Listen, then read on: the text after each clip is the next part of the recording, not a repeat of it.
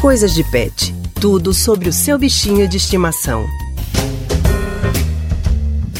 Seu pet tem problema de ouvido? Na coluna Coisas de Pet desta semana, vamos falar das doenças mais comuns que afetam a área auditiva de cães e gatos. Já estamos aqui com a nossa colunista Priscila Miranda para falar sobre o assunto. Oi, Priscila, muito boa tarde, bem-vinda ao Rádio Livre.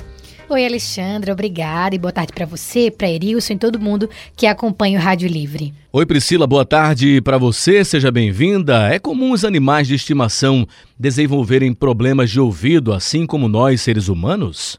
Olha, Erilson, infelizmente sim. Muitas clínicas veterinárias possuem um alto registro da entrada de pets com problemas relacionados a inflamações no ouvido, como a otite. Eu conversei com a médica veterinária Glaucia Nascimento, que explicou as principais causas da doença. Vamos ouvi-la. São vários os problemas que podem afetar os ouvidos dos cães e dos gatos. Dentre esses, a otite é a de maior ocorrência na clínica de pequenos animais podendo acometer 20% da população canina e 6% da população felina. A otite ela é caracterizada por uma inflamação do epitélio e do conduto auditivo externo e do pavilhão auricular. Esta doença ela pode ser desencadeada por várias causas, como o excesso de sujeira no ouvido do animal, infecções fúngicas e bacterianas, presença de tumores e pólipos, alergias, muitas vezes desencadeadas por alimentos ou a própria dermatite atópica, parasitas, como carrapatos e ácaros, e a predisposição genética, como por exemplo a conformação do ouvido, pois algumas raças elas possuem as orelhas mais pendulosas sendo considerado um fator de risco e aumentando assim a chance de desenvolver a otite. E quais são as raças que apresentam mais chances de desenvolver a otite, Priscila? É, a veterinária afirma que são raças de cães com orelhas mais longas, Alexandra, como Cox Spaniel, Golden Retriever, Beagle e Dachshund.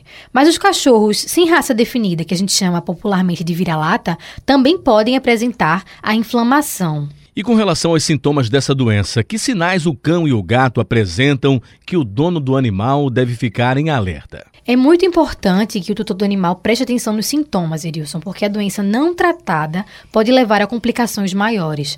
A veterinária Glaucia também detalha esses sinais. Em relação aos sinais clínicos, é, o animal ele pode apresentar, por exemplo, forte coceira em uma ou em ambas as orelhas, sensibilidade ao toque. Então, na hora que o tutor ele vai manipular o animal na região das orelhas, ele esboça alguma atitude de dor.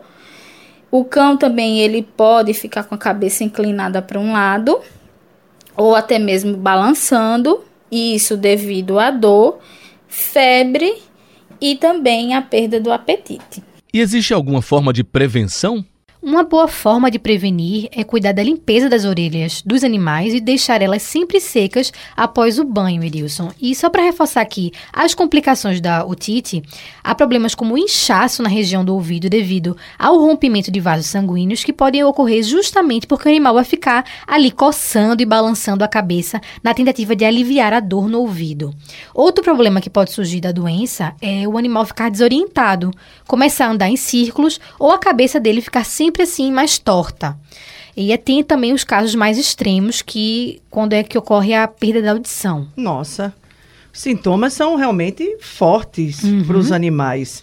Agora, Priscila, é, pelo que a gente percebe, o tutor pode procurar tratamento para esse problema, sim ou não? Pode e deve, Alexandre. O tratamento com o médico veterinário vai ser fundamental para que o animal não fique com sequelas. E também respeitar esse tempo de tratamento para que a doença não volte e aí atrapalhe ainda mais a vida do animalzinho. Ótimas dicas de Priscila Miranda na coluna Coisas de Pet de hoje. Muito obrigado pela participação no Rádio Livre e uma ótima semana para você. Eu que agradeço a vocês, Erilson e Alexandra, e até a semana que vem. Obrigada, Priscila. Até a próxima semana.